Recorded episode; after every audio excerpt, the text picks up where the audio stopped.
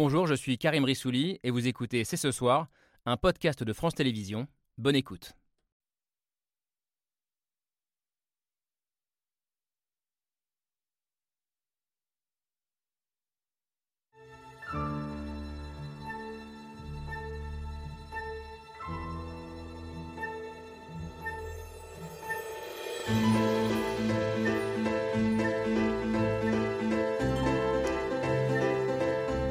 Toutes et à tous, soyez les bienvenus sur le plateau de C'est ce soir. Si les tentatives d'attentats terroristes sur notre territoire se poursuivent, nos réponses seront sévères et à la hauteur des menaces proférées contre la Russie.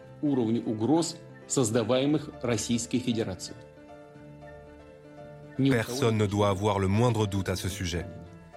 La réponse est donc venue du ciel ce matin. Selon les Ukrainiens, ce sont plus de 80 missiles russes qui se sont abattus sur l'ensemble du territoire ukrainien. Des frappes présentées comme une riposte après l'attaque contre le pont de Crimée dans la nuit de vendredi à samedi. Alors comment interpréter cette série de bombardements? Est-ce un changement profond dans la nature de cette guerre? Comme l'a dit Emmanuel Macron, est-ce le début d'un cycle menant irrémédiablement à l'apocalypse, pour reprendre les mots de Joe Biden Y a-t-il encore de la rationalité chez Vladimir Poutine ou est-il devenu une sorte de kamikaze, prêt à sacrifier son pays et son peuple? Et puis tout simplement, que faire? Comment répondre? Paris et Bruxelles parlent de crimes de guerre, mais au-delà des mots, les Européens peuvent-ils rester passifs après ces nouvelles frappes massives contre l'Ukraine et les Ukrainiens? Nous sommes le lundi 10 octobre 2022. C'est ce soir, c'est parti.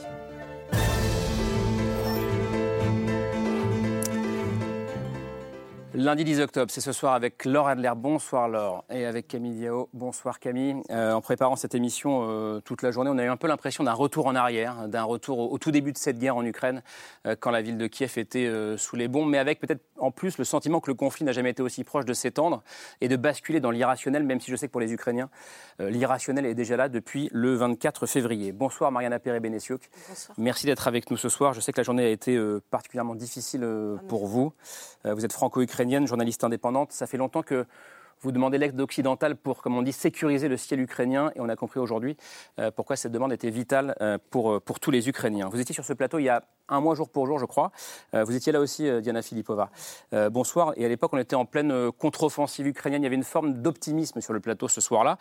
C'est beaucoup moins le cas ce soir. Et vous dites qu'on entre peut-être dans une nouvelle dimension avec cette, cette journée, avec l'entrée en guerre, disons, officielle de la Biélorussie, qui va pour la première fois envoyer des soldats combattre aux côtés de l'armée russe a priori, on le comprend bien, sur le sol ukrainien.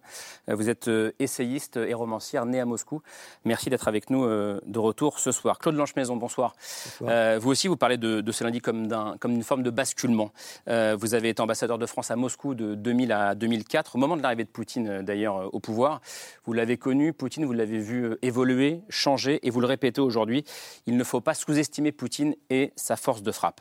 je posais la question en titre, Poutine est-il encore un chef d'État ou est-il devenu une sorte de kamikaze? Et si j'ai posé cette question, c'est en pensant à vous, euh, Jean-François Colosimo. Bonsoir.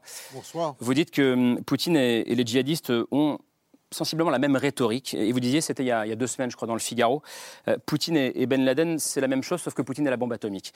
Euh, vous êtes directeur des, éditions du CERF, théologien, grand connaisseur du monde orthodoxe, et vous venez de publier chez Albin Michel La crucifixion de l'Ukraine, mille ans de guerre de religion en Europe. Tout à l'heure, euh, nous rejoindra sur ce plateau un homme qui se bat depuis toujours contre Poutine, l'opposant russe euh, Lev Ponomarev, cofondateur de l'ONG russe Memorial, ONG dissoute en tout cas rendue interdite par Poutine et qui a reçu vendredi le prix Nobel de la paix. Nous débattrons avec lui de ce qui se passe au sein de la société russe et on en parlera aussi longuement avec vous. Euh, Yegor Gregan, bonsoir. Vous êtes écrivain et essayiste, fils d'un célèbre dissident, Andrei Sinievski. et dans cet essai qui se cache ici, Z comme zombie, vous interrogez le soutien massif de la population russe à la guerre de Poutine et vous dites que votre société, d'origine la société russe, est, je vous cite, tombée dans un gouffre moral. Merci d'être là, en tout cas pour débattre ce soir et pour lancer ce débat on regarde l'image du jour, signée comme tous les soirs, Hugo Bernard.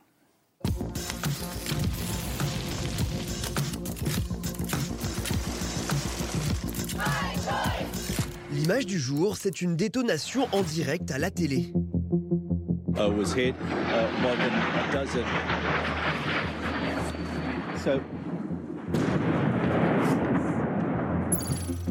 Une explosion suivie de nombreux autres.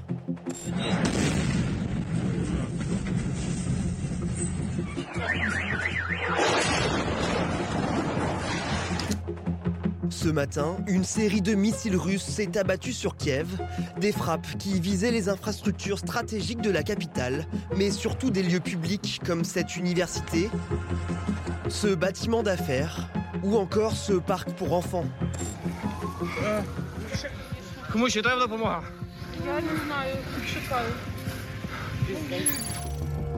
Des bombardements en pleine rue, loin de la ligne de front, et des images que l'on ne voyait plus depuis des mois, celles de civils à nouveau terrés dans le métro pour se protéger. Selon l'état-major ukrainien, au moins 80 missiles russes ont été tirés sur le pays aujourd'hui. À Kiev, mais aussi à Lviv dans l'ouest et à Dnipro dans le centre de l'Ukraine, des frappes qui ont fait au moins 10 morts et 60 blessés.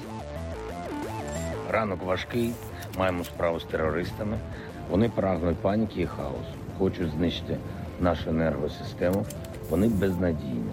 Друга мішень це люди.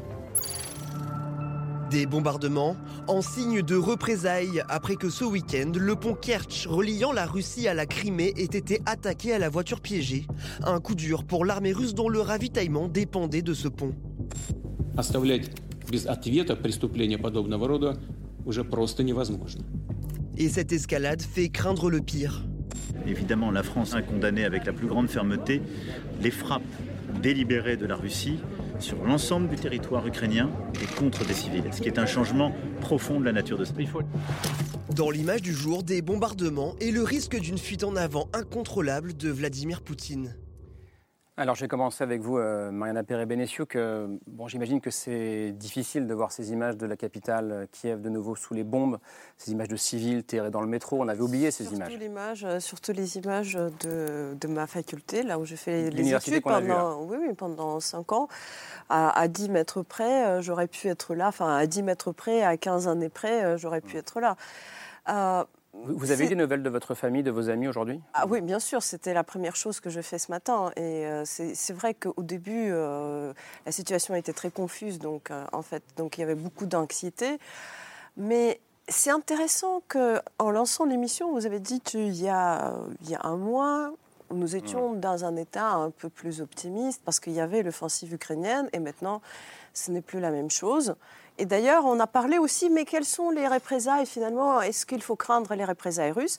Et il y a un mois, j'ai dit, mais non, il ne faut pas les craindre parce que tout ce que la Russie peut faire, elle l'a déjà fait. Et en effet, ce que nous avons vu aujourd'hui, ça ressemble au 24 février, au 25 février. Et ça ressort beaucoup euh, dans ce que disent les Ukrainiens, dans ce que disent les habitants de Kiev ce matin. En fait, ce matin a ressemblé au matin du 24 février, sauf que cette fois, on n'a plus peur. Cette fois, on sait où on va et on sait quelles sont nos, nos possibilités, nos capacités. Ils ne vont pas nous casser.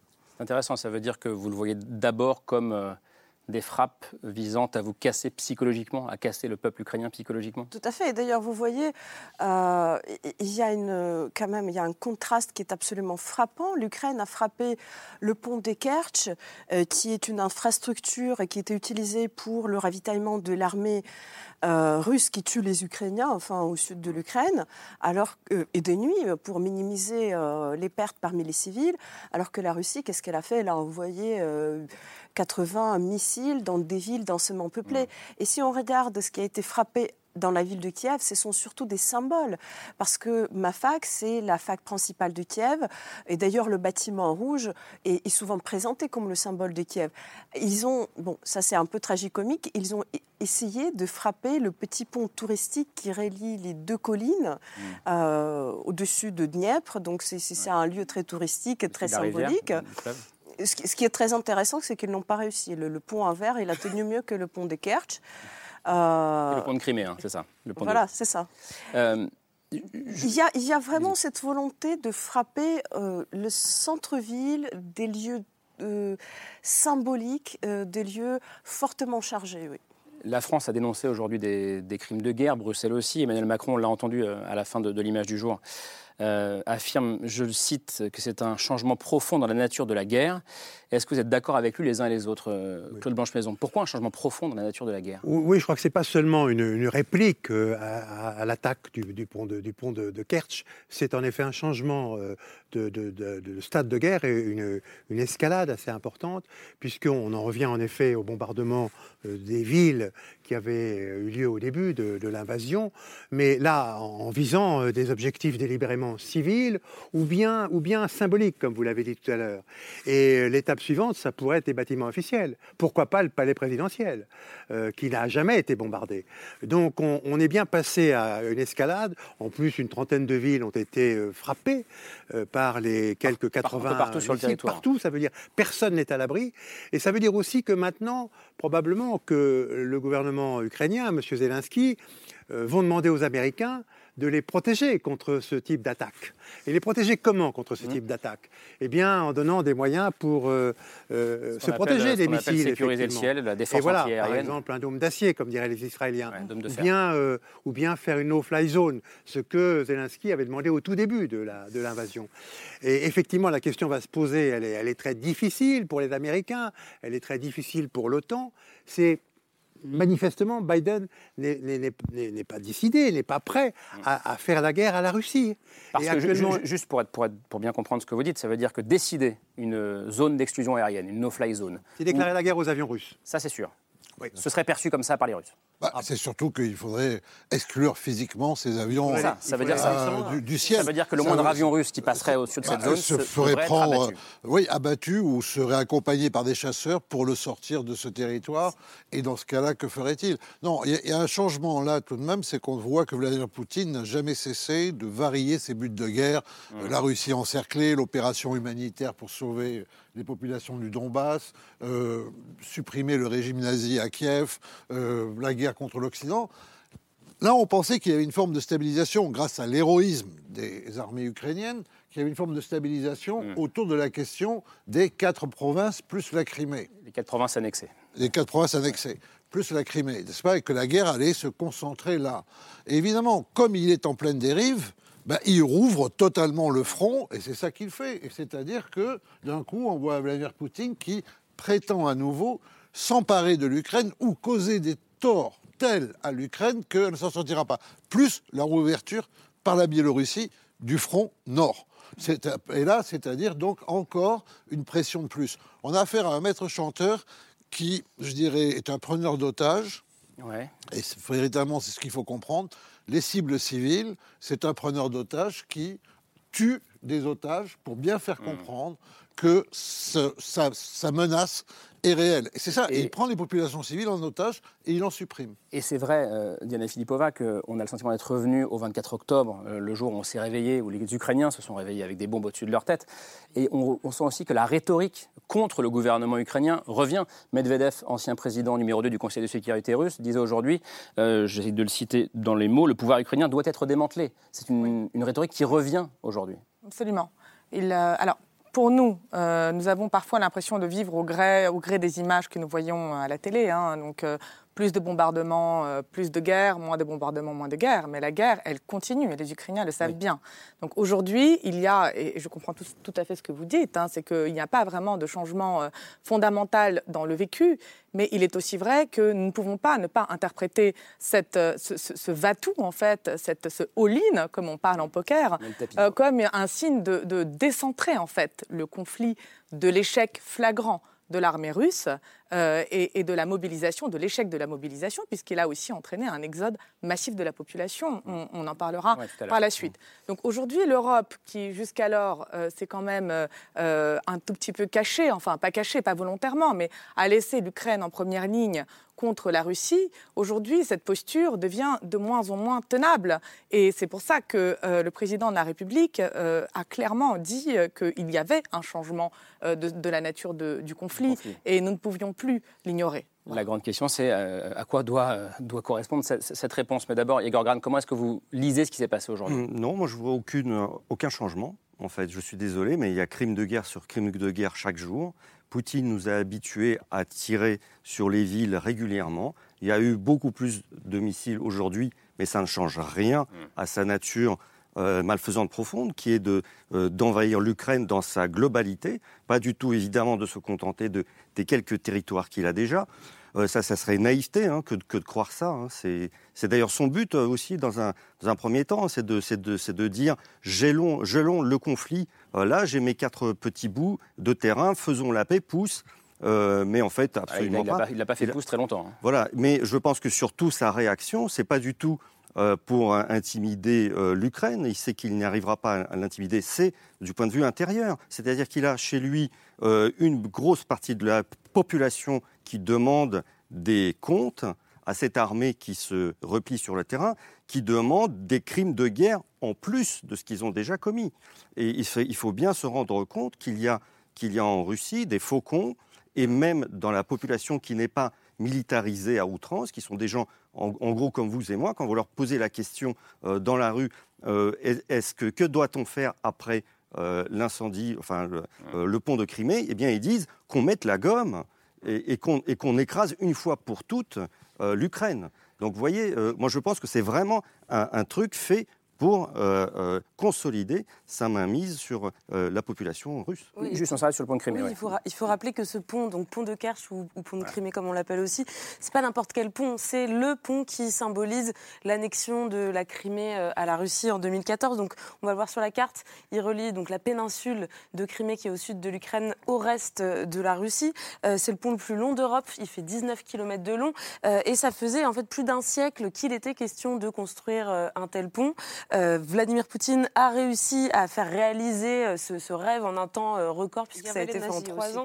Oui, c'est vrai, mais c'était un pont de bois qui n'a pas tenu très longtemps. Mais voilà, il a réussi à, mettre en œuvre ce, voilà, son grand œuvre. Et il s'est déplacé en mai 2018 lors de l'inauguration pour l'inaugurer en personne. On va voir des images. Il est monté à bord d'un camion qu'il a conduit pendant les 19 km du pont. Et puis il a donné ensuite un discours où il a parlé de jour historique, de miracle même. Et donc c'est pour ça que la destruction partielle euh, de ce pont euh, a eu autant de portée pour les Ukrainiens. Et ce week-end, on a vu, euh, notamment à Kiev, des images d'Ukrainiens qui se prenaient en selfie devant voilà, cette représentation du pont en, train d'exploser. Mariana Perebienisu, comment vous, vous avez réagi en apprenant cette explosion? Alors, on n'est pas complètement sûr que ce soit le fait des, Ukrainiens. Est-ce que vous avez ressenti une forme de, de fierté de, enfin, voilà. Alors, il faut savoir que depuis que le euh, le navire amiral russe Moskva a coulé, euh, la société ukrainienne n'avait qu'une seule obsession, c'est le pont de Crimée. Et euh, non, mais c'est vrai, au point que là, sur les plateaux comme ici chez nous, on, discutait, mais alors quel est le, moyen, le meilleur moyen d'atteindre le pont de Crimée hein? C'est devenu presque un même. Alors le pont de Crimée, c'est pour quand hein? C'est pour ça que la réaction était si vive. Hein. Ça veut dire que pour vous, ça ne fait aucun doute, ce sont les Ukrainiens qui ont détruit le pont. Tout à fait, tout à fait. Et donc, euh, la grande question, est-ce que, je crois que Claude Blanchezon n'est pas, je ne sais pas si vous êtes totalement sûr, est-ce que c'était une bonne idée de le faire? Est-ce qu'il fallait le faire? Est-ce qu'il fallait le faire en sachant qu'il y aurait ce qui s'est passé ce matin Du point de vue ukrainien, bien sûr, puisque le but de guerre de M. Zelensky, c'est de libérer totalement euh, l'Ukraine et de recouvrer sa, son intégrité territoriale, ce qui est son droit le plus absolu euh, par rapport au, droit international. Et, pour y arriver, effectivement, il faut qu'il teste les Russes pour voir jusqu'où il peut aller trop loin. Et c'est ce qu'il a fait. Et dans le fond, euh, la réaction des Russes est terrible, évidemment, et humainement, c'est l'horreur. Mais elle aurait pu être pire si on entend ce qui s'est dit sur les plateaux pendant, pendant deux jours, mm. euh, puisque les gens parlaient de la fameuse arme nucléaire tactique, etc. etc. Et donc, les plateaux de télé russes. par les Russes. Et Poutine a donc calibré sa, réponse, et en effet, en, ciblant la population russe, en ciblant les symboles de Kiev, des grandes villes, euh, et en, bien entendu en commettant des crimes de guerre. Euh, il, aurait pu euh, euh, vouloir frapper de sidération euh, le monde entier en prenant des armes non conventionnelles. Il a réagi dans le domaine des armes conventionnelles. Et il y a encore beaucoup d'escalades possibles avec les armes conventionnelles, ah, sauf si un jour il n'a plus de munitions. Je vous arrête là-dessus. Ça veut dire que pour vous, alors c'est dramatique, vous l'avez dit, ce qui s'est passé aujourd'hui, mais ça prouve aussi que la dissuasion nucléaire, ça marche? Qu'il n'a pas voulu utiliser l'arme nucléaire? Biden a tenu un propos, des propos très clairs il y a, il y a 3-4 jours. Et Biden a dit attention, ne, franchis pas la ligne rouge. Si tu franchis la ligne rouge, les, ré- les l'apocalypse. représailles seront terribles. Alors, le gouvernement ukrainien, et c'est normal, est dans le déni sur cette affaire en disant euh, c'est du bluff, ça n'existe pas. Mais moi, je constate que le président Biden a pris cette menace au sérieux et qu'un certain nombre de militaires disent avec Poutine, il faut quand même faire attention parce qu'un jour, s'il est acculé dans un coin, si les troupes ukrainiennes sont aux frontières de la Crimée, qu'est-ce qu'il fera? Il ne se rendra pas. Pardon, c'était une discussion euh, au plus haut niveau en fait du renseignement américain. hein. On l'a suivi dans les rapports, euh, dans les journaux américains. Ils ne savaient pas comment réagir. Soit ils continuaient à tenir cette position, on ne réagit pas, on fait comme si, si rien n'était. Soit on prend ces menaces au sérieux et dans ce cas-là, on fait un statement, ce qu'il a, ce qu'il a fait, hein, le président américain. Et ils ont choisi cette deuxième voie. C'est que quand même, il y avait peut-être un risque qui n'était que- que- qu'il y aurait une réponse euh, extrêmement brutale de la part de la Russie, qui- n'a pas Elle eu lieu, bien sûr. Encore plus brutal, Mais vous voulez dire. Encore une fois, de la part du, du- du côté des Russes, pour les Russes, cette attaque, c'est une attaque sur le territoire russe. C'est exactement ce que l'on disait euh, lors euh, du, du précédent plateau. Euh, donc ils le prennent comme une vraie euh, une violation de l'intégrité de leur territoire, ce qui pour nous n'est pas du tout le cas, puisque pour nous il faut libérer la Crimée. Ça fait partie des objectifs de la guerre. Mais voilà, il faut aussi comprendre sa, sa réaction et par rapport à cela. Si vous permettez, je voudrais juste expliquer peut-être aux téléspectateurs l'importance de cette frappe du pont des Crimée, parce que c'est symbolique, mais c'est pas que symbolique. hein. Euh, il faut savoir que le pont des Crimée, premièrement, c'est la voie principale euh, d'approvisionnement de la péninsule en nourriture. Euh, déjà pour commencer, et deuxièmement, et, et la péninsule qui est transformée quand même en arrière-base militaire. hein. Donc euh, quand on dit nourriture pour la péninsule, c'est également pour les militaires. Et, et La, Crimée est la base arrière de l'armée russe. Exactement. Et deuxièmement, c'est l'une des principales voies euh, de ravitaillement de l'armée russe euh, qui se trouve dans le sud de l'Ukraine occupée. Et c'est pas par hasard que cette frappe a eu lieu maintenant, quand il y a eu ce mouvement, euh, euh, cette offensive qui a commencé à porter ses fruits dans la région de Kherson, parce que là, les Russes, ils se retrouvent quand même un tout petit peu dans une situation un peu, je ne dis pas encore désespérée, mais très difficile. Donc, ils essaient de pêche à ravitailler. Maintenant, ils se, trouveront dans une situation beaucoup plus difficile, d'autant plus que l'offensive des Kharkiv avait déjà coupé euh, la route euh, du ravitaillement par Kupiansk-Izum. Je pense que ce qui suivra, c'est le nord de la région de Lugansk. Il ne leur restera qu'une seule voie d'approvisionnement, c'est par euh, la côte d'Azov, qui, elle, sera accessible pour euh, les HIMARS euh, du côté ukrainien. Donc c'est tout à fait réfléchi, c'est tout à fait stratégique et c'est militairement important et nécessaire. Et ils ont eu raison de le faire. Oui. Et on s'en fiche complètement que ce pont soit considéré par les Russes comme étant en Russie. Enfin, je veux dire, nous sommes en guerre. Euh, Il faut être, faut être parfaitement clair. Euh, je veux dire, Bah, c'est pas euh, si clair. Enfin, je- ah bah si. Ah si, si, c'est parfaitement Non, clair. mais les Ukrainiens Si sont en guerre. Est-ce que nous, si nous vous sommes en guerre On se pose c'est la un- question c'est tous un les soirs. stratégique euh, qui Non, alimente euh, l'armée russe en, en- en- en munitions. Euh, il est parfaitement légitime euh, d'aller essayer de l'abattre. De même que- qu'il est parfaitement légitime si un jour les Ukrainiens décident de frapper les aéroports russes en territoire russe, d'où partent euh, les bombardiers, d'où partent euh, euh, euh, les troupes russes. Donc, euh, je veux dire, c'est c'est- le B à bas. Enfin, il ne faut pas être naïf. Jean-François Colosimo. Oui, enfin, alors qu'il est, très clairement, la France n'est pas en guerre avec la Russie. Et, et dire, et dire le contraire, c'est c'est une aberration. Nous sommes en assistance du peuple ukrainien parce que le peuple ukrainien est dans son droit face à un régime tyrannique, une autocrature qui est menaçante pour la paix du monde.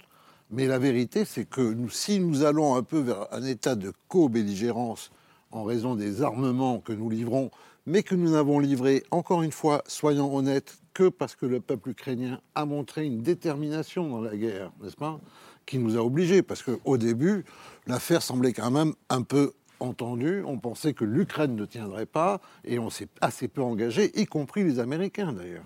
Donc la victoire sur le terrain, la guerre, elle est menée par les Ukrainiens. Ne Oui, nous bien racontons sûr. pas d'histoire. Et c'est je- d'ailleurs peut-être malheureux, c'est peut-être malheureux que nous ne menions pas cette guerre. Mais en attendant, on n'y est pas. Non, non, je, Et- je n'ai pas dit qu'il fallait et- mener cette et guerre. même dans que les Ukrainiens effort- devaient frapper. Dans notre chose. effort de co-belligérance, nous restons même assez modérés, puisque les armes que nous livrons, d'abord les armes vraiment qui étaient vitales, on a mis beaucoup de temps à les livrer, beaucoup de temps. C'est pas les armes qui étaient vraiment déterminantes. Et ensuite, on n'en est pas encore véritablement, alors certainement les Américains apportent une aide satellitaire et une aide opérationnelle qui est cruciale dans des opérations probablement comme Kerch, non pas que les Ukrainiens en soient incapables, mais là, l'espionnage du haut du ciel est indispensable pour la réussite de telles opérations. Ils apportent beaucoup, mais encore une fois, il n'y a pas un seul GI qui soit mort en Ukraine, n'est-ce pas? Donc c'est ça qu'il faut bien comprendre. Et c'est là où Poutine réussit, c'est qu'avec l'intimidation nucléaire, en fait, il, laisse, en fait, il, fait, il nous oblige en quelque sorte, ou pas nous oblige, nous invite, et nous suivons cette invitation, à laisser les Ukrainiens se battre sur le terrain. Mais, mais Jean-François Colosimo, vous, vous, dites vous aussi qu'il a, qu'il a une forme de, comment vous dites, de, de dimension un peu apocalyptique chez, chez, oui, Poutine. Moi, Donc, du coup, comment ne pas avoir peur? C'est ça la grande question. Oui, je pense qu'il est l'héritier. Autre question pour vous, puisque vous êtes un grand spécialiste de la religion. Quel est le rôle de la religion dans, chez Poutine? Et quel est le rôle des forces spirituelles et religieuses à l'intérieur? Ben si, mais on n'en parle jamais, mais c'est très important. Non, mais bien sûr, vous avez raison. Et Quelle est là, on n'en parle Poutine? pas, mais c'est vrai. Ouais, non, mais c'est très vite fait. Euh, euh, sous l'Union soviétique, euh, l'Église a été détruite avant de revenir, grâce à Staline qui en avait besoin pour la Grande Guerre patriotique, et puis avant de revenir, parce qu'il y a une deuxième persécution sous Khrouchtchev, au profit d'un deal avec le KGB. Ce deal avec le KGB, il a fonctionné à plein dès lors que Poutine est arrivé au pouvoir, au Kremlin, et qu'est arrivé au pouvoir de l'autre côté, celui qui s'appelle aujourd'hui le patriarche Kirill, qui déshonore le christianisme tous les jours un peu plus, hein, et qui, en fait, est un KGBiste, un oligarque lui-même. Il n'est pas, c'est pas, on peut pas dire, il est instrumentalisé par le système. Il est dans le système, il est une part du système. Alors face à Mais cela, c'est fou quand même. face à cela, Il là, fait bénir les missiles qui s'appellent Satan quand même. C'est, Ah, il les euh, bénit. c'est- enfin, c'est fou de symbolisme. plutôt, il, hein. a, il, a, il a baptisé du nom de Saint Séraphin Tsarov la bombe nucléaire russe, c'est plutôt ça. Bon, donc on est dans une espèce de délire. Ce délire, il faut quand même prendre, faire attention, c'est le même que celui de M. Erdogan avec l'islam, c'est le même de- que M. Xi Jinping avec Confucius, c'est le même de celui de Moody, M. Moody en Inde avec l'hindouisme.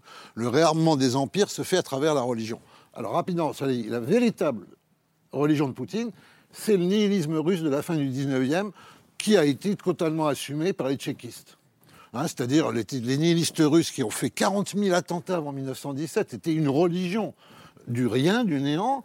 Eh euh, Lénine voit que son frère a donné là-dedans, il comprend qu'il ne faut pas faire du terrorisme, il faut mettre la terreur au cœur de l'État. Il est le résultat de ça. Il y avait du manichéisme dans le marxisme. Le bien doit annihiler le mal. Toute altérité est mauvaise, il faut l'annihiler. Donc il a ces dimensions manichéennes, n'est-ce pas? Tout ce qui n'est pas lui, c'est sont les ténèbres qui doivent disparaître, de préférence dans une grande ap- apothéose apocalyptique. Je pense que sa véritable religion, elle est là, et c'est pour ça qu'il est très dangereux, parce que lorsqu'on nous dit, parce que lorsqu'on nous dit la Russie, lorsqu'on nous dit euh, est-il capable de sacrifier la Russie Mais il se contrefout de la Russie. Je veux dire par là qu'un régime aux abois, un régime aux abois, parce que c'est un régime qui est fondé sur la terreur, un tel régime peut être à un moment capable de tout. Pourquoi vous dites je ne suis pas d'accord. Non, je ne suis pas d'accord. Il n'est pas du tout nihiliste. C'est quelqu'un qui, n'a- qui a comme seule idéologie la kleptomanie ou la kleptocratie. Regardez tous les oligarques et lui-même se gavent de, de richesses et de luxe, se construisent des châteaux, achètent des châteaux en Occident, exportent leurs enfants qui étudient dans nos universités, font soigner leurs mamies dans nos hôpitaux. Mais ça peut être complémentaire, non? Euh, euh, bah, là, sa véritable idéologie, c'est de voler ce qui est Bien sûr, volable. ça aussi. C'est- l'idéologie du pas racketteur. Mais l'idéologie, Non, c'est mais pas si, le si, c'est important. C'est important parce que euh, Mais bien sûr que c'est un nihiliste, ça veut dire une idéologie, disait Karl Marx. Nihiliste, mais ça veut fait- dire qu'il est capable d'aller jusqu'au bout. Il n'est pas capable, selon moi, d'aller jusqu'au bout pour plusieurs raisons. Un, c'est un animal à sang-froid issu du KGB qui est parfaitement rationnel, Ah ce qui ne l'empêche pas de faire des erreurs, mais euh, qui, euh, qui a, euh, voilà, c'est un- un- une, une sorte de personnage reptilien. Et deux, Mais voyez son cerveau reptilien dans ce cas-là. ah bah, Et, bien sûr. et- et ça ne se fait pas, mais je vous renverrai à mes analyses de toutes ces déclarations qui ne sont pas rien.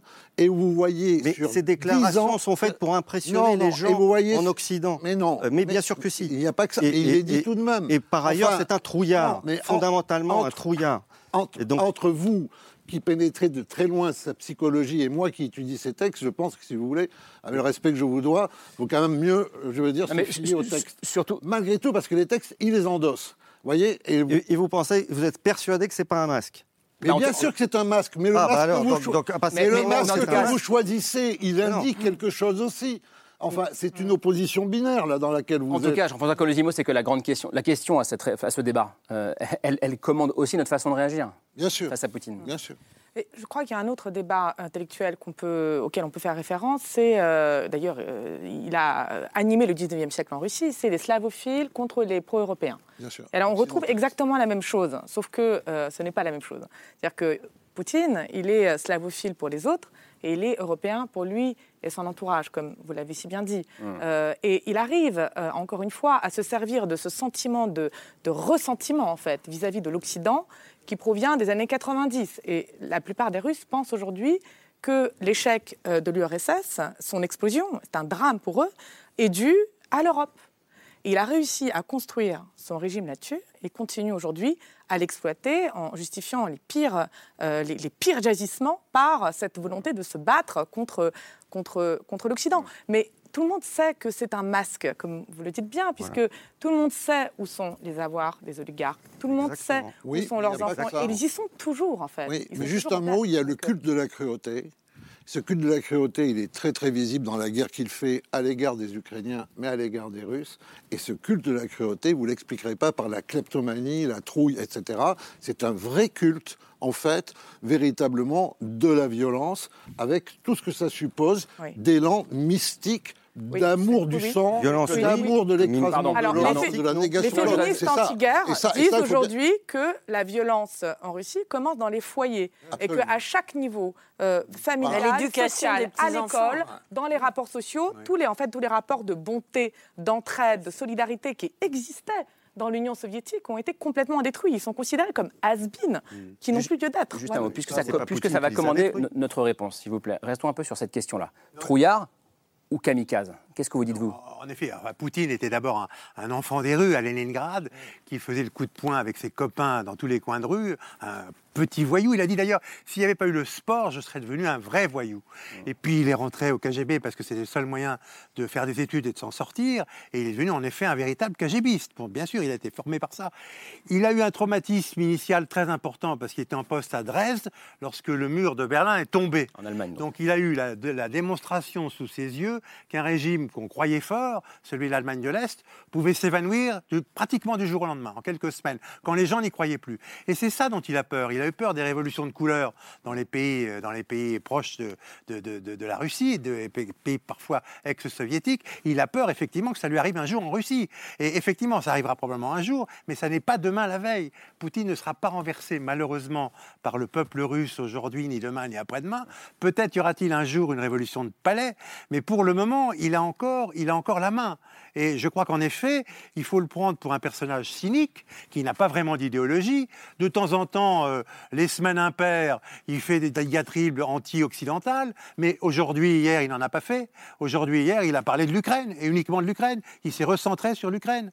Donc, moi, je pense qu'il n'a pas de, pas de croyance particulière.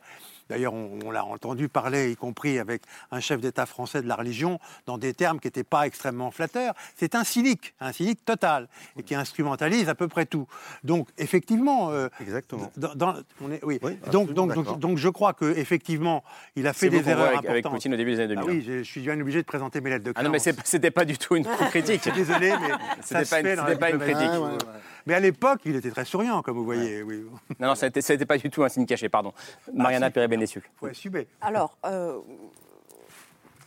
je ne veux pas hasarder avec, euh, avec les termes, ce qui est religion, ce qui est euh, l'idéologie, mais en termes de valeurs, Diana a dit une chose très importante et en fait qui, qui- qui est, à, à mon sens, assez cruciale. Elle a parlé de, la, de toute la population de la Fédération de Russie qui a vécu... euh, qui- qui ressent un très grand ressentiment parce qu'elle a vécu cet énorme drame de la dissolution de l'Union soviétique et, et d'ailleurs, c'est ça ce qui unit Poutine avec euh, sa nation. Mais c'est quoi la dissolution de l'Union soviétique? Qu'est-ce que c'était que l'Union soviétique? C'était, et c'est là où on vient à ce que dit M. Colosimo, euh, que je rejoins tout à fait, c'était le droit d'écraser les autres. Absolument. Euh, on pouvait vivre très mal, mais on avait le droit d'écraser tout le monde partout, on avait le droit d'occuper des parties de l'Europe, on avait le droit de faire ce qu'on veut. Et on, revient vers ce culte de cruauté. Et là, je pense que c'est une chose absolument existante. Et d'ailleurs, c'est ça ce qui peut euh, finalement sonner la fin du régime des Poutine, parce que vous voyez, la population russe, quand même, en fait, elle supportait plus ou moins cette guerre, précisément parce que ça ne les dérange pas on en a parlé ici, commettre des crimes de, guerre. Bien au contraire, ils vivent, ils vivent dans une société extrêmement violente. Ils estiment qu'ils doivent exercer cette violence sur les autres. Et à partir du moment où ils voient qu'ils ne peuvent plus exercer cette violence sur les autres, alors là, les comptes peuvent être demandés. Et à propos de, violence et de culte de la cruauté, euh, on a appris euh, vendredi la nomination d'un nouveau commandant euh, à la tête des forces armées russes en Ukraine qui s'appelle Sergei Sourovikine et qui n'est pas un inconnu. C'est un homme qui est réputé pour être absolument brutal, impitoyable. On surnomme même Armageddon, ce qui donne une idée du personnage. Donc cet homme, il s'est illustré notamment pendant la deuxième guerre de Tchétchénie dans les années 2000, où il a conduit des tortures, mais surtout en Syrie où il a dirigé euh, bah, l'opération russe en soutien à Bachar el-Assad. Euh, c'est lui qui a décidé de bombardements indiscriminés, aveugles, notamment sur la ville d'Alep, euh, de frappes sur les civils. comment vous voyez sa nomination, Claude Blanche-Maison? Est-ce que c'est le signe qu'on va encore passer une étape de plus dans, la violence? Et est-ce que c'est le signe aussi peut-être que, cette guerre commence à s'étendre au-delà des, des, frontières de l'Ukraine? Je, je ne suis pas militaire, mais il portait un uniforme d'aviateur. Et en effet, en Syrie, il a surtout bombardé il a écrasé de bombes euh, les, zones qu'il devait. Il a fait la même chose d'ailleurs en Tchétchénie finalement. Et c'est pas par hasard que ce matin il y a eu ces bombardements, parce qu'il est devenu le commandant en chef de l'opération de guerre euh, en Ukraine. Et c'est en effet quelqu'un qui appartient fondamentalement, qui a appartenu en tout cas à l'armée de l'air et à l'armée de l'espace. Alors bien sûr, maintenant il a le commandement de l'ensemble. L'infanterie et les chars ont échoué, complètement, eh bien, la parole est à l'armée de l'air. Poutine, et c'est autre chose. Et ce qui s'est passé ce matin, ça correspond très exactement à sa prise de fonction. Mais... Sourovokin, c'est surtout un ancien Spetsnaz qui a fait la guerre d'Afghanistan. Il a fait la dernière guerre euh, de l'URSS. Et ensuite, c'est lui, l'un des soldats qui, sur le terrain, fait le putsch de 91, c'est-à-dire la volonté des derniers dinosaures soviétiques de renverser Yeltsin qui arrive au pouvoir. Oh, il était capitaine. Oui, oui. Non, d'accord, mais il était là. Ensuite, il a eu plusieurs affaires de trafic d'armes où il s'est fait virer régulièrement l'armée et il est revenu toujours grâce à sa brutalité. On disait cruauté, brutalité. Euh, ce sont deux criminels qui, ont voulu qu'il soit là. Prigogine, l'homme des milices Wagner, et Kadyrov, le satrape de Tchétchénie en fait, on est face véritablement, encore une fois, à un régime criminel. Ce régime, il est kleptomane, parce que c'est bon pour des criminels d'être kleptomane, mais la vraie joie du criminel endurci, c'est le sang. Et il y a un culte du sang qui va se développer. Alors maintenant, n'exagérons pas sa valeur. Il n'est pas le premier qu'on envoie sur le front, dont on dit il va tout changer et qui n'a rien changé. Les Ukrainiens ont quelque chose pour eux, c'est qu'ils savent pourquoi ils se battent. Lui, il a des hommes qui fuient c'est vrai, euh, ils savent pourquoi ils se battent, euh, mais vous le disiez, ça s'est passé par les airs ce matin, c'est revenu par les airs.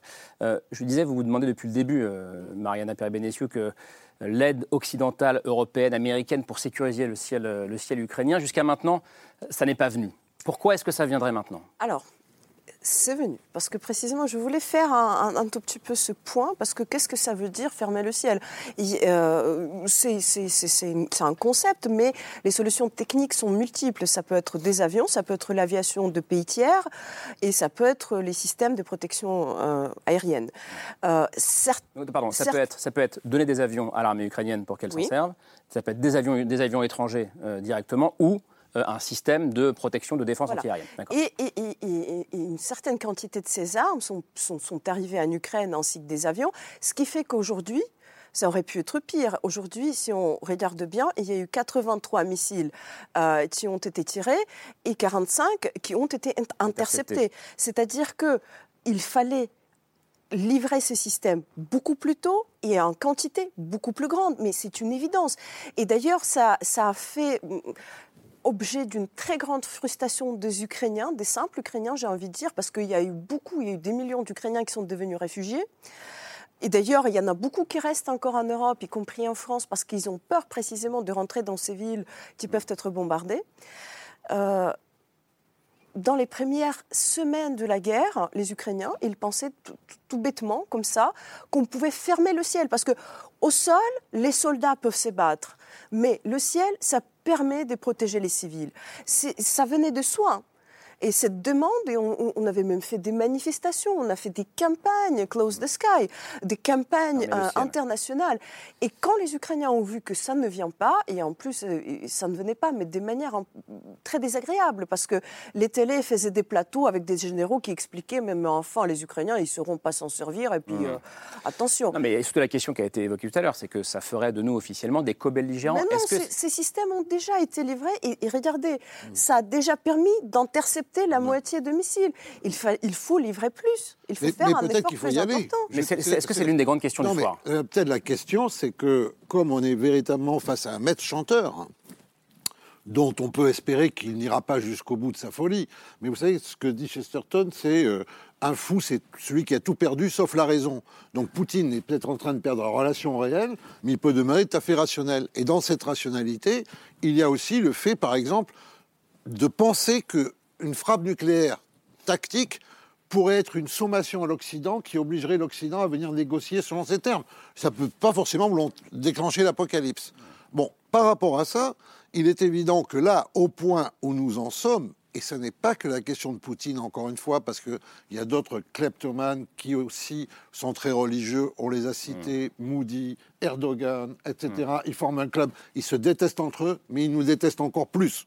C'est, on est leur ennemi commun, n'est-ce pas? Bon, donc, si on veut véritablement, parce que là on est sur un point de bascule géopolitique, remettre les pendules à l'heure, ne pas secourir plus qu'on ne le fait les Ukrainiens, c'est véritablement prendre un billet pour un chaos mondial qu'on aura laissé faire. Vous êtes d'accord les uns les autres avec ce que dit euh, Jean Oui, bien sûr. Il faut, y aller davantage? Il faut donner plus d'armement à l'Ukraine, ça, ça paraît clair, mais c'est en train de se faire, en fait. Vous avez parfaitement raison. Ça, c'est quelque chose. On a remarqué les missiles qui sont arrivés au sol, on n'a pas remarqué les missiles qui ont été abattus. Je vous ferai remarquer aussi qu'il n'y a pas eu. Euh, euh, enfin, c'est des missiles lancés de loin. L'aviation russe, aujourd'hui, ne s'engage pas euh, plus que ça en territoire ukrainien. Ils, ont, la trouille de se faire abattre. C'est ce qui euh, leur arrive régulièrement d'ailleurs. Dès que des avions euh, attaquent au sol, ils se font prendre par des, missiles anti-avions manuels et subissent des pertes. Non, moi, je suis d'accord, il faut donner davantage de moyens à l'Ukraine pour se défendre, sans toutefois entrer en guerre avec la Russie, donc c'est quelque chose de, très compliqué. À long terme? et puis il y a aussi un autre problème, c'est que euh, les, les généraux américains commencent à dire, mais attention, nous, notre stock stratégique est entamé, nous ne pouvons plus euh, donner euh, tel ou tel missile à l'Ukraine parce que nous avons un stock minimum à maintenir d'après la loi américaine. Et en effet, on, se heurte à ce problème du manque de munitions et de missiles à peu près partout, en Ukraine, aux États-Unis et probablement en Russie aussi d'ailleurs. Et en France peut-être Quand, on parle de changement de nature, quand Emmanuel Macron utilise cette formule, est-ce que d'après vous, il y a aussi dans sa tête le fait que Loukachenko, le président biélorusse, annonce pour la première fois que des troupes biélorusses vont se mêler aux troupes russes. Donc il n'a pas précisé euh, aussi clairement que ça, mais on imagine que ce sera des troupes biélorusses sur le sol ukrainien. C'est des euh, hommes. Ce sont des hommes. Des hommes supplémentaires. Aujourd'hui, euh, clairement, le régime russe, et le régime de Poutine est face à un manque d'hommes, un manque de temps, un manque d'argent. Et d'hommes entraînés, surtout. Mais quand il affirme aussi, Lukashenko, que je, le, que je le cite, la Lituanie, la Pologne et l'Ukraine préparent des attaques terroristes en Biélorussie, ça, ne sent pas la préparation d'une C'est toujours la même chose. On va nous attaquer, donc de façon préventive, nous allons les détrier. dire, c'est la même histoire. La même on, ne relève même pas. Les Polonais qui attaquent les nazis, quoi. C'est euh, le. C'est la version démoniaque. J'entends bien la rhétorique. La question, c'est est-ce que ça prépare effectivement une entrée massive de la Biélorussie dans un conflit ou pas? Non. Enfin, je pense que non, parce que, euh, comment dire, il faudrait être fou si on est Loukachenko, pour s'aventurer en Ukraine. Euh, il voit très très bien, d'ailleurs tous les chefs d'État voient très bien, et tous les stratèges militaires voient très bien ce que l'armée ukrainienne est capable de faire sur le terrain et transforme en fait l'armée russe en une véritable boucherie. Donc euh, euh, Loukachenko a une armée qui n'est pas immense. les Ukrainiens ont miné toutes les routes d'accès, ont fait sauter des ponts à la frontière. On ne voit pas très bien pour quelle espèce de, folie il entrerait, il engagerait euh, son pays là-dedans. Maintenant, il peut, il peut le faire. Si, si Poutine appuie très fortement, peut-être qu'il le fera, mais ça sera la fin de Loukachenko. il, peut fournir le matériel, il peut fournir le matériel et l'entraînement que les Russes sont incapables de fournir ou mobiliser en ce moment. Ça, oui. Qui n'est pas non plus infini, non, leur matériel. Ça serait un appui euh, pour Poutine. Ça, peut, ça lui permet de gagner du temps pour essayer de voir ce qu'il fait en interne, parce qu'on va en parler tout à l'heure, j'espère, mais il y a quand même, euh, malgré euh, la, passivité de la population que nous connaissons, euh, il y a des, choses qui sont en train de se passer. Et il est débordé par l'exode de, l'élite, hein, puis pas juste de l'élite de, quelques personnes. Une grande partie des, des élites de, la intellectuelle, scientifique, enfin, comme, comme à chaque fois, en fait, comme il y a 20 ans, il y a 50 ans. Enfin, voilà, la Russie est vidée. Et puis, il, n'a plus d'argent, en fait, à un moment donné. Il n'a plus d'argent, il n'a plus d'hommes. Donc, il lui faut absolument gagner du temps et l'entrée de la Biélorussie, et il va être contraint. Moi, je suis sûr que Loukachenko, il va devoir y aller euh, avec, euh, avec ses forces. Je vous propose qu'on poursuive la discussion euh, tout de suite avec un, avec un homme que vous connaissez tous sur ce plateau, au moins de nom, Lev Ponomarev, grande figure de la dissidence soviétique, cofondateur de l'ONG russe Memorial, qui a obtenu vendredi le prix Nobel de la paix comme un défi on l'imagine en tout cas, lancé à Vladimir Poutine. Mais cette Russie contestataire est-elle condamnée à rester marginale ou peut-elle faire vaciller le régime de Poutine? On en débat avec Lev Polomarev et nos autres invités. Installez-vous, Lev Polomarev. Bonsoir. Installez-vous. On regarde le billet de Pierre Michel et on en débat avec vous juste après.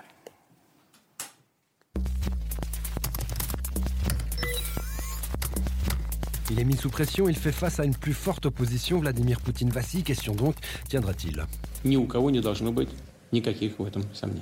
Il y en a pourtant qui doutent. Une star de la chanson qui dit non à la guerre et qui tient tête à Poutine, un rappeur qui, pour échapper à la mobilisation, dit adieu à la vie. Question mobilisation, on sent que ça lâche un peu dans l'opinion. Certains viennent, mais pour mettre le feu, d'autres encore pour ouvrir le feu. Contestation, mais aussi désertion.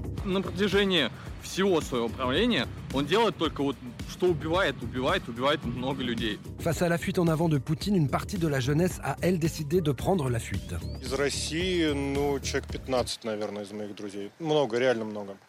Il y a les opposants et ceux qui poussent en avant.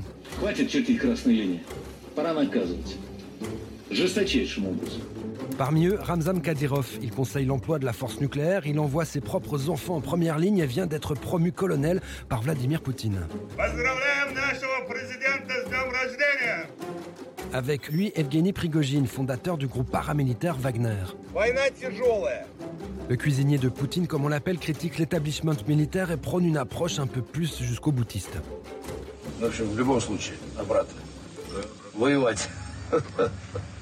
D'un côté donc les fous de guerre, de l'autre les militants pour la paix.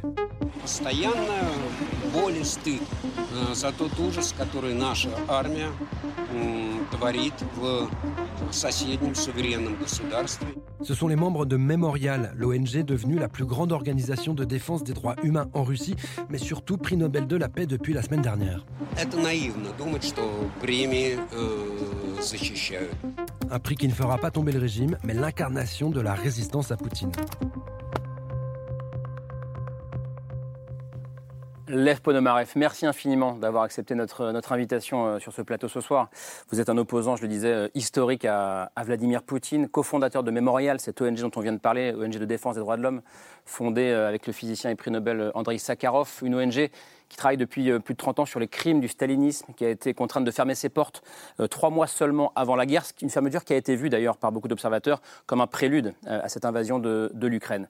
Vous, vous êtes né en 1941, pendant la Seconde Guerre mondiale. Vous avez connu euh, la fin de Staline, l'URSS, la chute de l'URSS, un début d'ouverture de la démocratie, puis le régime de Poutine, euh, qui vous a qualifié, avant votre départ, d'agent de l'étranger. Euh, quand Memorial reçoit le prix Nobel de la paix, qu'est-ce qui domine chez vous? L'émotion, une forme de revanche? Comment est-ce que vous vivez ça?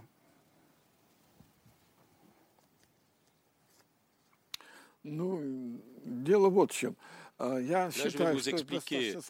Je crois que c'est très juste euh, ce qui s'est passé.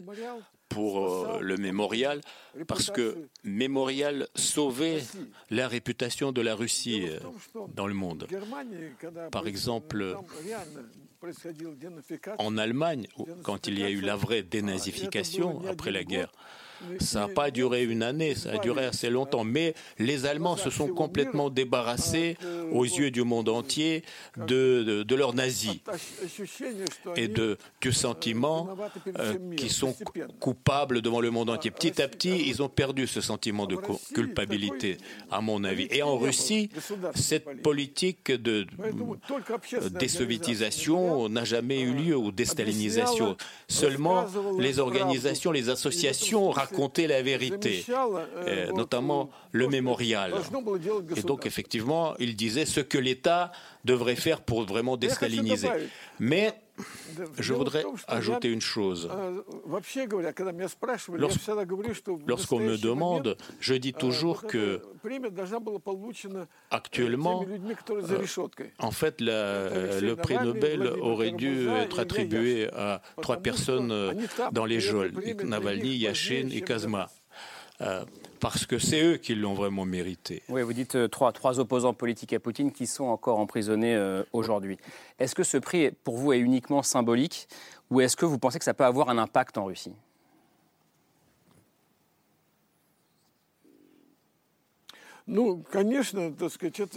Bien sûr, c'est symbolique, c'est un geste symbolique. Et Poutine, il fait du commerce euh, des otages. Ces trois personnes, ce sont des otages de, de régime de Poutine.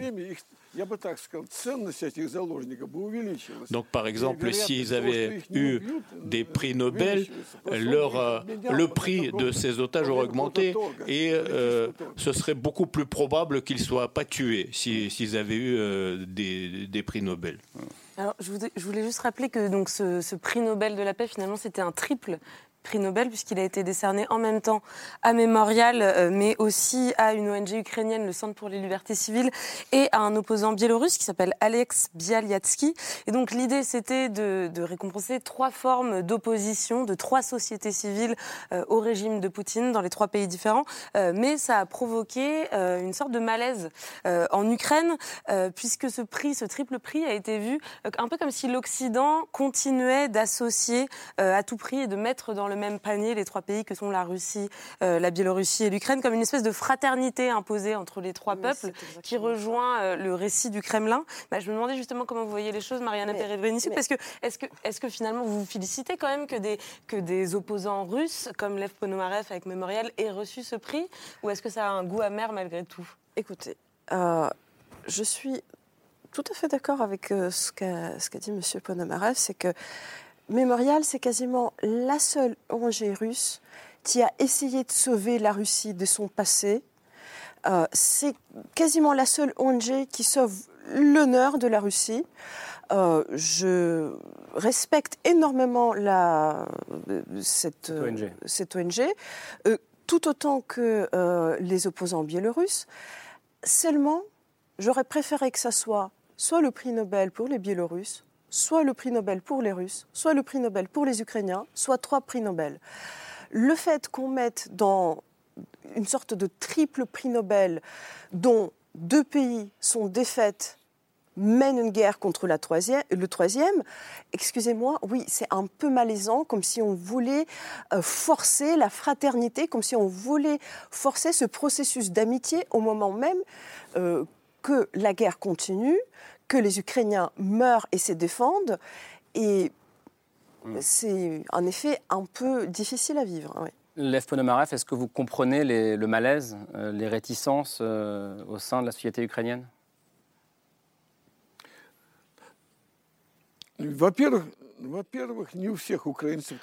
Tout d'abord, pas tous les Ukrainiens ont eu ces réactions euh, de gêne. D'autre part, je, pense que les radicaux, euh, les Ukrainiens qui ont des, des idées radicales ont le droit de les avoir, bien évidemment. Mais Mais l'Ukraine ne combat pas euh, les Russes, elle combat Poutine et les gens qui l'entourent. Donc, les gens euh, du mémorial et les autres sont contre la guerre. Ils risquent leur vie. Navalny euh, est complètement opposé à la guerre. Euh, euh, il est en geôle, dans les geôles. Donc la démocratie prévoit des opinions de, de vue différentes. Moi, j'ai exprimé mon point de vue. On n'est pas obligé d'avoir le même point de vue tous. Non, c'est le principe d'un débat, et c'est intéressant. Est-ce que je peux juste... Rapidement, allez-y. Avec tout mon respect, non, mais je ne peux pas laisser dire que les Ukrainiens ne combattent pas les Russes, qu'ils combattent Poutine. Non, ce ne sont pas des Poutines clonés qui ont volé, violé, tué, détruit des milliers, des civils dans chaque ville occupée de l'Ukraine. C'était des simples Russes, qu'ils soient contractuels, qu'ils soient mobilisés, qu'ils soient de mercenaires, mais c'était des Russes. Et les Ukrainiens, c'est très clair pour les Ukrainiens qu'on combat les Russes. Moi, j'aime la culture euh, russe. J'y ai consacré beaucoup de temps de ma vie. Et je suis fier que vous soyez là pour représenter ce que la Russie euh, fait de meilleur. Mais je comprends aussi qu'aujourd'hui, il faut entendre cette plainte ukrainienne qui est très très profonde. Et d'ailleurs, il faut mettre certainement au rang des crimes de Vladimir Poutine le fait que demain, les Russes auront véritablement à comprendre ce qui s'est passé pour les Ukrainiens et sur le fait que peut-être les Ukrainiens demain ne voudront plus leur parler pour longtemps. Et ça, c'est un des crimes de plus de Poutine. Et donc je pense que euh, tout en étant véritablement dans, sincèrement la vénération de ce que vous représentez, parce que vous nous réconciliez avec la Russie, et, on sait que la Russie c'est vous et que c'est pas Vladimir Poutine, mais en même temps, il est vrai qu'il y a aussi ce contre quoi vous avez combattu, tout ce peuple lobotomisé, privé de sa mémoire, plongé dans une amnésie. Et, c'est ce combat-là qu'il faudra continuer demain. Et on espère que la guerre passée, il y aura des Ukrainiens aussi qui le comprendront. Lev. Euh, je suis d'accord que les Ukrainiens, dans leur masse, euh, seront des ennemis des Russes à l'avenir, et ils auront raison. Mais quand on parle des gens qui risquent leur vie euh, pour arrêter cette guerre, il ne faut pas transférer cette haine et ce désamour sur ces gens-là. Ils sont les alliés des Ukrainiens, ces gens-là. Ces gens dans les geôles sont des alliés des Ukrainiens. C'est la même chose. Donc là, euh, je ne suis pas d'accord pour les séparer. Mmh. Moi, d'abord, je voudrais vous dire ma sincère admiration pour le travail que vous faites et que vous continuez à faire. Je crois savoir que votre travail a pu être sauvegardé malgré votre interdiction en Russie, puisque vous avez pu numériser nombre de documents que vous avez pu, euh, auxquels vous avez pu accéder. On parlait au début de l'émission du rôle de la mémoire et de l'absence de transmission du passé vers les jeunes générations en Russie. Quand pensez-vous que ce rôle de la mémoire va pouvoir transformer ce pays?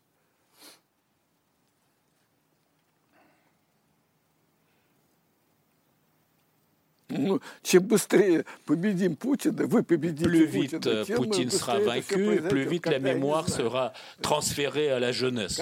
Quand, quand ça se passera, je ne sais pas. Il faudra un certain temps pour euh, rétablir la vie normale. Je pense que l'Europe doit aider à rétablir la situation normale en Russie. Beaucoup de choses vont dépendre, euh, par exemple, je crois que l'Europe doit planifier, les États-Unis doivent planifier un nouveau plan Marshall lorsque la Russie aura perdu cette guerre. Je pense que c'est très important. Par exemple, les Allemands en avaient besoin. S'il n'y avait pas eu de, de, plan Marshall pour les Allemands, la euh, restauration, le passage de mémoire aurait été beaucoup plus compliqué. C'est intéressant, mais le, préambule, c'est donc la, chute de Poutine. Euh, avant de vous entendre, Gorgan, comment est-ce que vous regardez Diana Filipova ce, ce débat qui est intéressant d'ailleurs. Hein, euh. C'est bien sûr, c'est un débat essentiel pour la suite. Je crois que Lev Ponomarev, comme euh, tous les dissidents aujourd'hui résistants euh, russes, comprennent très bien ce qui est en train de se passer, que la Russie ne pourra plus jamais occuper la place, évidemment, géopolitique, je n'en parle même pas, mais la place culturelle, symbolique qu'elle avait avant. Et ce qu'ils font aujourd'hui, c'est qu'ils essayent de faire tout leur possible pour reconstruire un débat pour une peut-être une Russie dans l'avenir, on ne sait pas quand, mais pour qu'il y ait de la matière intellectuelle, de la matière, un travail profond qui puisse être apporté euh, dans, dans le panier. Et ce travail n'a pas été fait. Il n'a pas été fait depuis des décennies. On parle de la mémoire, on parle du débat tout cela a été écrasé par, euh, bah oui, la libéralisation, le fric, euh, pardon de le parler comme ça, mais c'est ainsi. Par Poutine. Par, par, Poutine, par une société qui a été complètement euh, écrasée et qui aujourd'hui a peur de sortir parce qu'en en fait, elle va se faire emmener au poste, violer, violenter, etc. Donc ils font ce travail-là, c'est un travail esthétique, c'est un travail politique, et, je crois qu'il faut euh, soutenir ces personnes euh, euh, pour, pour qu'elles puissent le faire, parce que sans elles, la Russie de demain ne pourra pas être reconstruite, même si, évidemment, c'est très difficile. Je crois que Lev Ponomarev, comme d'autres des, des, résistants, ils, ils, le disent, nous sommes avec les Ukrainiens, avec l'Ukraine, même si l'Ukraine et les Ukrainiens ne l'acceptent pas, ce qui est complètement compréhensible, puisqu'ils peuvent très bien dire vous étiez il y, a, 20 ans. Enfin, lui, il était toujours là. Hein, et lui, il se faisait casser la figure en 2012. Nous nous souvenons encore euh, des, images. Mais, mais, en tout cas, euh, il faut les laisser quand même euh, le faire et ne pas complètement les écraser dans ce travail. En même temps, ce travail, il va devoir concerner l'ensemble de, la société russe. Et cette société russe, vous en parlez beaucoup dans votre livre Yegor Gran, Z comme zombie. Et vous êtes à la fois très, très dur et très pessimiste, finalement, sur le futur de la société zombie euh, dans le titre, euh, c'est un terme qui, est assez parlant. Vous décrivez un peuple qui est volontairement aveuglé, volontairement euh, aliéné, qui, qui se rend plutôt coupable d'une complicité silencieuse que d'une résistance silencieuse. Ça veut dire que vous, n'avez pas vraiment d'espoir qu'il ne faut rien attendre à vos yeux du peuple russe à ce stade? Bah, Aujourd'hui, non. Pour être clair, je pense qu'il faut qu'on sorte un petit peu de notre zone de confort, qui est de dire il suffit de changer Poutine par un autre Poutine, euh, pour que tout redevienne dans l'ordre, ou bien il suffit d'éteindre la propagande euh, russe pour que, en fait, les esprits changent et reviennent à la raison. Euh, l'immense portion de, cet iceberg est immergée, la portion immergée de l'iceberg du peuple russe soutient Poutine et au-delà de Poutine soutient la guerre en Ukraine si vous voulez. Et moi, je, euh, euh, je, vois aussi que les scènes de mobilisation, vous avez parlé des gens qui s'enfuient, mais vous avez aussi des gens, des scènes de liesse euh, dans des points de recensement militaire où, on boit beaucoup, on écoute de la bonne musique, puis on part à, la guerre tout à fait, tout à fait sympathiquement. Et puis, dans ces gens qui s'enfuient aussi, il faut le dire, il y a des gens qui n'ont rien contre, contre, la guerre en Ukraine, mais qui veulent simplement sauver leur peau pour ne pas être envoyés à la boucherie. Euh, donc, je vais, vous citer une, anecdote. À un point de contrôle de la Géorgie, il y a un type qui patiente dans sa voiture, il s'aperçoit qu'il a oublié d'enlever le Z euh, qu'il avait foutu avec du, ruban adhésif. Alors il l'enlève, mais comme euh, sa vitre est un peu crasse, au moment de passer la frontière, il reste la trace et il est refoulé à la frontière et furieux, il, il écrit, il tweet euh, quand même, c'est anormal que je n'ai pas été admis. Après avoir réglé le compte aux Ukrainiens, il faudrait qu'on songe à la Géorgie. Donc vous voyez, euh, euh, l'état d'esprit, c'est pas que tous ceux qui s'enfuient sont contre la guerre en Ukraine. c'est autre chose. C'est qu'il faut arrêter, peut-être en tout cas vu d'ici, de Paris, de France, arrêter de fantasmer une sorte de révolution de la société civile russe et qu'elle ne viendra pas. Absolument. Ce n'est pas quelque chose qui sera automatique à partir du moment où il y a une révolution de palais et un Poutine un peu plus gentil prendra, euh, euh, remplacera le Poutine méchant. Euh, vous voyez, il, y a, il y a quand même le mal qui est excessivement profond d'une envie d'en découdre, d'en découdre pas seulement avec l'Ukraine, avec l'Occident aussi. Vous êtes d'accord avec ça, Claude Blanchemaison Je suis un petit peu plus optimiste que mon, que mon voisin sur la population russe. Euh, mais euh, en fait, évidemment, aujourd'hui, c'est la guerre, donc il faut choisir son camp. Et effectivement, nous devons soutenir l'Ukraine, il n'y a pas de question. Mais moi, je voudrais demander peut-être euh, à M. Ponomarev s'il a des suggestions à nous faire, à nous Français, à nous Européens, pour justement préparer l'après. L'après et l'après avec les Russes, c'est-à-dire avec vous, vous, Mémorial et tous les hommes et les organismes qui représentent l'honneur de la Russie. J'ai une proposition, bien évidemment, et je voudrais vous les présenter. Il y a quelques remarques, euh, tout simplement. Je voudrais bien que, que plus de 50% de gens ne comprennent pas cette guerre. Je dirais entre 50 et 60%. C'est pas vrai que la majorité des Russes soutiennent cette guerre. Non, c'est pas vrai. Euh, le régime est très répressif. Les gens sont enfermés chez eux, ils souffrent, ils, ils vont dehors. Euh, il y a déjà 1000 personnes qui ont été embarquées et euh, punies pour avoir manifesté contre la guerre. Donc je pense que Poutine est en train de perdre la guerre. Il y a beaucoup de signes de, euh, de, de cela. Il y a par exemple les, les droits communs qui sont euh, euh, envoyés au front, pas d'une façon euh, volontaire. Non, ils arrivent au camp où il y a des prisonniers, dans le camp de prisonniers, et euh, d'une façon forcée, les, euh, ils partent à la guerre. En plus. J- J'entends ce que vous dites. Et, et- Ça, Pardon Est-ce qu'il y a des suggestions à nous faire Et une suggestion, et je vais doubler la question. Est-ce que, que la solution peut venir des Russes qui aujourd'hui sont en exil ou pas? Puisque aujourd'hui il y a plusieurs centaines de milliers. Je je vois votre visage, Igor Gran, mais. Je suis excess- excessivement sceptique. Hein, les Non, mais je- qui sont en exil. euh. Mais ils sauvent l'honneur, ça c'est vrai. Oui, sont ils- des ils nous ils nous réconcilient certains. avec l'idée de la belle Russie, ça c'est vrai. Euh, mais euh, faire que, enfin, c'est exactement la même situation que les, les Russes blancs qui ont, qui ont Qu'espérez-vous, fui, qui ont fui la révolution. Excusez-moi, je, vais quand même intervenir dans votre conversation. Je vais vous dire ce qu'il faut faire. Ah. Прежде всего, прежде всего, Запад должен как Tout можно d'abord, больше давать тяжелого оружия. L'Occident Он doit задержался donner немножко. beaucoup plus А, d'armements и lourds. Не бояться вот этого Euh, шантажа Il ne faut Путина, pas avoir peur а, du и chantage de Poutine. максимально применять et вот это оружие, высокоточное оружие для того, utiliser чтобы les разрушать armes très инфраструктуру, précises, э, значит, euh, э, très войны. efficaces pour détruire Второе, euh, les вот infrastructures здесь очень militaires правильно говорили, russes, что надо les готовиться infrastructures de к guerre. пост- Et là, постпутинской il- России. vous aviez raison en disant qu'il faut préparer la Russie d'après Poutine. Pour cela, déjà dès maintenant, il faut qu'il y ait une propagande euh, contre la propagande de Poutine, contre le lavage des cerveaux qui était réalisé par Poutine et euh, son équipe. Moi, j'ai des collègues qui euh, estiment qu'il faut créer une télévision très puissante, une télévision anti-Poutine. Euh, effectivement, elle doit fonctionner par Internet.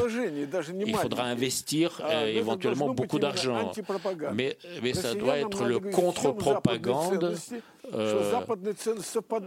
russe. Donc, contre, par rapport à la propagande russe.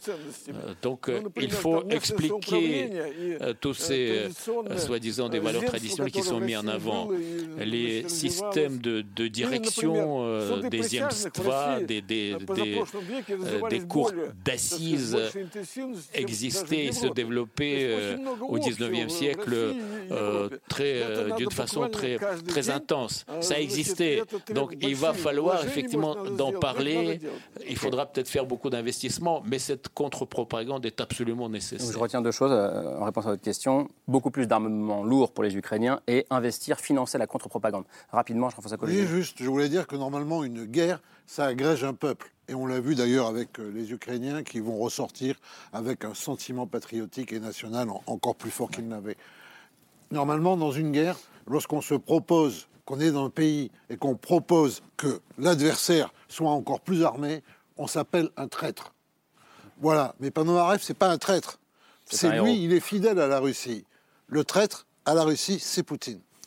Et ce sera le, le mot de la fin sur ce débat. On termine avec Laure. Laure, on a gardé 2-3 minutes. Euh, le, le choix Oui, de Laure en ben- fin d'émission, et exceptionnellement, c'est pas sur la Russie et l'Ukraine ce soir. Non, mais si, on peut dire que peut ce lien grand intellectuel qui vient de disparaître et qu'on a eu la chance avec vous et Camille de recevoir à plusieurs reprises dans ces ce soir.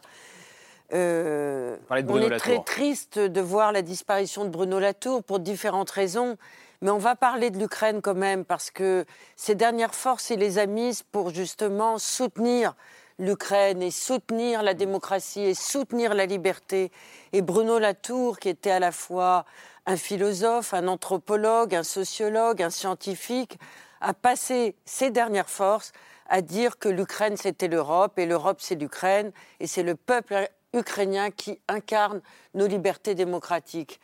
Alors, Bruno Latour, il a embrassé tous les champs interdisciplinaires. Il a commencé d'ailleurs à faire de l'anthropologie en Afrique, euh, en Côte d'Ivoire, et puis il a fait exploser les barrières entre plusieurs disciplines. Il a écrit des livres absolument extraordinaires. Il a passé son temps, la majorité de son temps d'ailleurs, à l'extérieur de la France, car quand on est très très fort, et je vous rappelle quand même que Bruno Latour faisait partie des dix plus grands intellectuels du monde, il a été appelé dans différentes universités dans le monde entier. Et là, il a commencé à s'intéresser au fonctionnement des laboratoires. Mais s'il est venu en pleine lumière en France, et si des jeunes générations le lisent aujourd'hui, et s'il a créé une pépinière à la fois d'artistes, de poètes, de metteurs en scène, de sociologues, de philosophes et d'écologistes engagés, c'est parce que c'était un être complètement vivant qui s'est mhm. interrogé sur le vivant, qui était un ancien compagnero de Michel Serres, le très regretté Michel Serres, et que c'est quelqu'un qui, par la performance intellectuelle, a manifesté son désir de transmettre et d'agir sur le réel et c'est un des créateurs et un des inventeurs de l'Anthropocène. Il restera comme un des grands intellectuels qui pose la question du devenir de la Terre Gaïa. Mais quand on l'a vu, quand j'ai eu la chance, et peut-être certains d'entre vous sur le plateau ont peut-être eu cette même chance, de voir cet immense intellectuel, blagueur, rieur, sincère, qui faisait pas mystère d'ailleurs de cette maladie qui l'a emporté et dont il faisait une ultime expérience intellectuelle, faire une performance scientifique et philosophique sur le plateau de théâtre des Amandiers de Nanterre, on se dit putain, la philosophie, ça nous fait pleurer. C'est pas moi qui le dis, c'était Bruno Latour. en tout cas, merci beaucoup pour cet hommage euh, à Bruno Latour, effectivement qu'on a été très très oh, heureux et honoré de recevoir. monsieur extraordinaire. À plusieurs reprises sur ce plateau. Euh, c'est la fin de cette émission. Merci beaucoup euh, d'être venus débattre toutes et tous sur ce plateau. les différents livres, la crucifixion non, non, non, je recommence. 3-4. La crucifixion de l'Ukraine, c'est plus facile. c'est déjà beaucoup. Ouais, c'est déjà beaucoup de mots. Euh, mille ans de guerre de religion en Europe, euh, c'est chez, euh, chez Albin Michel. Merci beaucoup, Jean-François Colosimo. votre livre à vous, Yegor Gran, Z comme zombie, les Russes comme vous ne les avez jamais vus, c'est publié chez, chez POL. Merci beaucoup. merci Diana Filipova d'être venue ce soir. Merci Claude Blanche-Maison, je mentionne votre livre à vous, Vivre avec Poutine. On est dans au cœur du débat. Euh, c'était chez Temporis euh, Édition. Merci beaucoup. Merci euh, Mariana perez d'être venue, d'être venue ce soir. J'ai remercié tout le monde. Il m'a remercié Lev Ponomarev. Merci infiniment et, bravo à vous et à Mémorial pour ce, pour ce prix Nobel de la paix. Merci. Laure et Camille, c'est ce soir revient demain autour de 22h40. Et merci à vous pour votre fidélité. Ciao.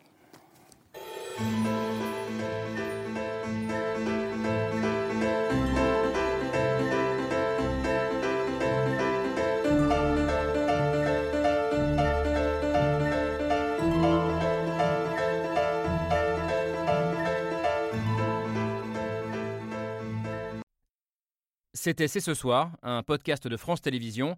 S'il vous a plu, n'hésitez pas à vous abonner. Vous pouvez également retrouver les replays de l'émission en vidéo sur France.tv.